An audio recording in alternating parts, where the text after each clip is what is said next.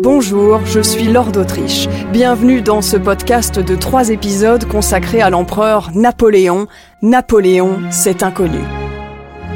Épisode 1, un bâtisseur destructeur.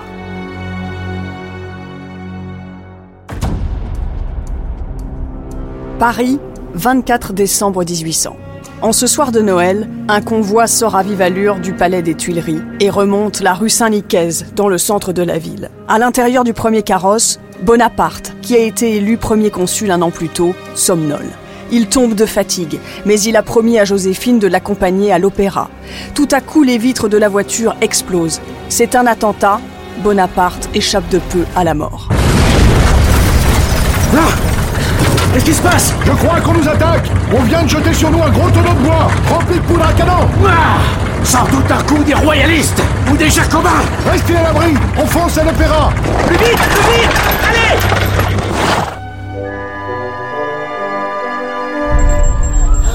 Mais qu'est-ce que ça veut dire Putain, comment aurait-on tiré le canon à cette heure C'est terrifiant. Et puis, je l'aurais su. Le premier consul est vivant Oui. C'est Bonaparte Ces coquins ont voulu me faire sauter. Nous les arrêterons J'en ferai une justice éclatante.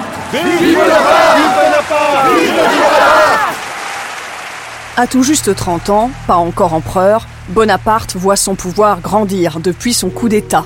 Il est premier consul, a été nommé pour 10 ans, rééligible à vie, et cela ne plaît pas à tout le monde. Il contrôle déjà la presse. Sur les 70 journaux français, il en fait fermer 60. Je redoute trois journaux plus que 100 000 baïonnettes. Ce n'est pourtant que le début. Dominer est le but de sa vie. Il a l'habitude de mettre sa main dans sa redingote, pas seulement parce qu'il souffre du ventre, mais parce que cela lui confère une posture plus martiale, en un temps où les poches n'existaient pas.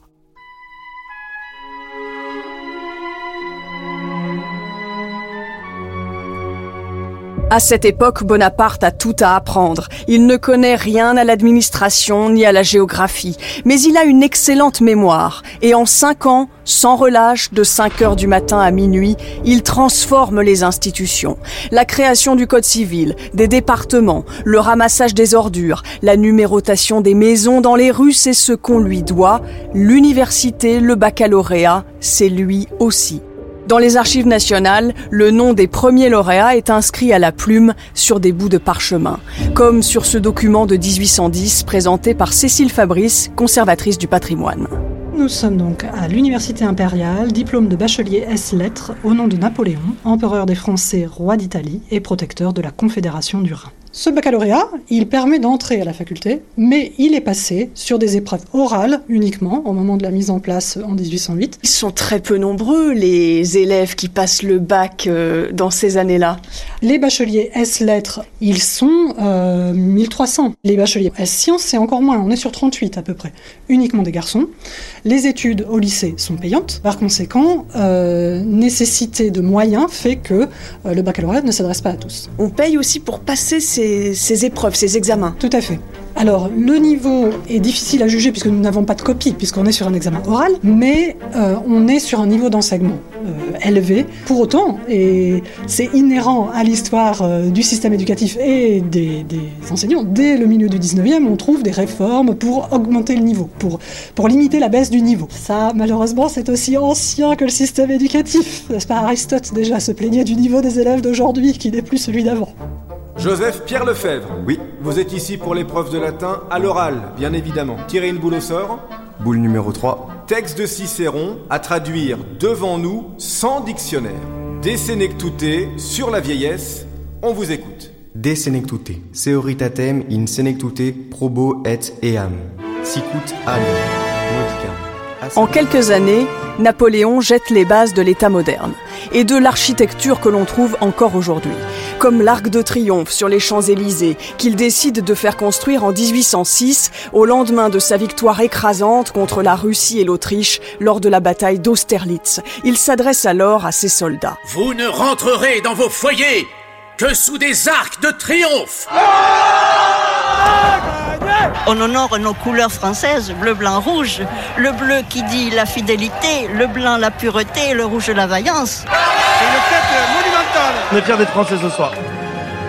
C'est peut-être cela être français aujourd'hui, se rassembler au pied de l'Arc de Triomphe, comme ici en 1998, après la victoire de l'équipe de France de football à la Coupe du Monde. Napoléon, c'est aussi un homme qui montre que, sans être bien né, on peut réussir par le travail, confie en 1999 sur Europe 1 Charles Bonaparte, l'arrière-arrière petit-neveu de l'empereur, qui s'est rendu sur le tombeau de Napoléon avec des adolescents. J'avais récemment euh, des jeunes euh, d'une cité de Nancy qui souhaitaient voir le tombeau de, Napoléon. C'est des jeunes de banlieue, j'étais avec eux. Euh, Et justement, pour eux, c'était quoi Napoléon? Eh ben, c'était mythique. Et oui, ça leur parlait de quelqu'un qui euh, finalement euh, est à la limite un peu comme eux. Car après tout, Bonaparte ne parlait pas bien le français lorsqu'il est arrivé en France. et qui réussit pas mal. Lui, le Corse d'origine italienne, s'appelait au départ Buonaparte. Paris ressemble en 1800 à une cité du Moyen Âge avec cet entrelac de petites rues plus ou moins saines et lumineuses. S'inspirant des empereurs romains, Napoléon aère la ville, crée les premiers jardins publics et parcs de loisirs, les ancêtres de nos piscines modernes aussi, où à l'époque les hommes se baignent nus. La centralisation, c'est lui. Il fait de Paris le centre de la vie politique, diplomatique et mondaine de l'Empire.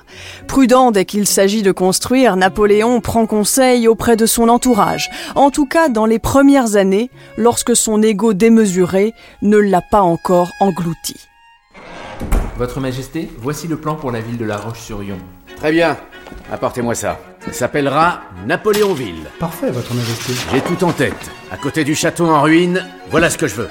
Cormier, vous prenez une grande règle et vous me tracez un quadrillage rouge sur toute cette surface. Ici, sur ce grand axe, la gendarmerie. À côté, l'hôpital. Ici, le lycée. Oui. Et là, la préfecture. Parfait, Votre Majesté. 1800 plans sont conservés dans les archives nationales, dont celui de La Roche-sur-Yon, ville nouvelle que Napoléon fait construire entièrement en 1804, explique Marie Ranquet, conservateur du patrimoine. Tout est à construire. Et l'objectif de l'empereur est de passer de 600 à 12 000 habitants. Donc cette nouvelle ville va s'appeler Napoléon.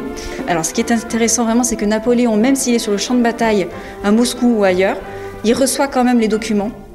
Ce genre de choses, là, les problèmes de limitation de communes en France euh, à cause du cadastre, on lui apporte tout. Il a un système d'estafettes qui viennent quotidiennement lui, apporter les, papiers, même si c'est à 5 ou 10 000 kilomètres.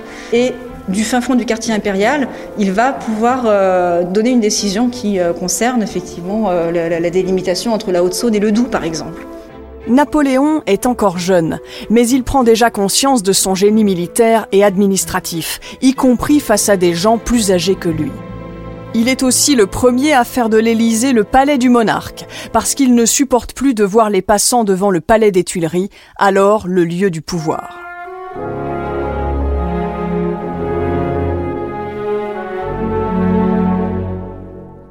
Mais voilà le premier caillou dans la chaussure de Napoléon. Il rétablit l'esclavage en 1802, un geste qui met mal à l'aise les dirigeants politiques de notre époque. Explication avec Thierry Lenz, le directeur de la Fondation Napoléon. Il s'était toujours montré très ouvert euh, à l'abolition, puisqu'il a aboli l'esclavage à Malte, il libérait les esclaves euh, en Égypte, et puis au début du consulat, il a déclaré à plusieurs reprises, et notamment dans une proclamation aux habitants de Saint-Domingue, qu'il euh, ne les priverait pas de la liberté que la République leur avait donnée. Et puis, en mai 1802, il rétablit l'esclavage. Alors, la, la, vraie question, c'est bien sûr la question du pourquoi de ce reniement, alors qu'il ne s'agit pas de minimiser, c'est un reniement très important euh, il le fait pour plusieurs raisons. La, première, c'est que euh, il n'arrive pas à reprendre en main la principale île des Antilles, qui est à l'époque Saint-Domingue, la moitié, ce qui est aujourd'hui Haïti, appartient à la France. Et il y a là-bas un général euh, de division de la République, qui s'appelle Jean-Dominique Toussaint Louverture, qui mène tout doucement Saint-Domingue à, l'indépendance. Or, Saint-Domingue est une île économiquement essentielle. Au moment de la paix avec l'Angleterre, les Anglais lui font comprendre qu'il faut qu'il reprenne en main les colonies, parce que eux aussi euh, sont soumis euh, à, des, euh, révoltes d'esclaves dans leur propre colonie. Et c'est donc que Napoléon cède à la fois à un lobby économique, le lobby colonial, à la fois à son ambition géopolitique du golfe du Mexique, et puis aussi, on va dire, à la pression des autres nations esclavagistes pour rétablir l'esclavage. Les jours de l'empereur sont millimétrés. Après avoir passé la matinée seul dans son cabinet, il participe à des réunions politiques. Il s'ennuie parfois, gribouille des dessins enfantins sur des feuilles de papier, taille des crayons avec son canif et s'endort, avachi sur la table. Il construit beaucoup, mais laissera pourtant la France plus faible qu'il ne l'a trouvée, explique Stéphane Bern la France est, plutôt exsangue après les batailles euh, napoléoniennes et notamment après la euh, Waterloo. Euh, la retraite de Russie aussi a été une, catastrophe. Mais pour autant, il a laissé sa marque indélébile sur l'histoire de France. Et d'ailleurs, l'intelligence de la restauration, d'ailleurs, le vrai personnage intéressant, là, en, en 1814, pardon, mais c'est Talleyrand. C'est Talleyrand qui fait croire aux Français qu'on est vainqueur alors qu'on a été vaincu, qu'on a été humilié. Enfin, les troupes du tsar campent sur les Champs-Élysées quand même. Eh bien, il va faire croire aux Français que finalement, eh ben, on va, on va bien s'en sortir. On remet le bon, le bon roi podagre Louis XVIII sur son trône. Finalement, la France va se redresser, mais grâce aussi à cette restauration tranquille. Mais c'est vrai que les, les années de tranquillité, c'est plutôt sous la monarchie de Juillet qu'on les retrouvera. Sans avoir de sang royal, cet outsider total, Napoléon, réussit pendant un temps à faire de la France le pays le plus puissant de la planète, en particulier en se révélant un stratège hors pair sur les champs de bataille. Vous venez d'écouter le premier épisode de Napoléon, cet inconnu, réalisé par Sébastien Guidis. Si cet épisode vous a plu, n'hésitez pas à en parler autour de vous et à nous laisser vos commentaires dans le prochain épisode, Napoléon, un guerrier raffiné.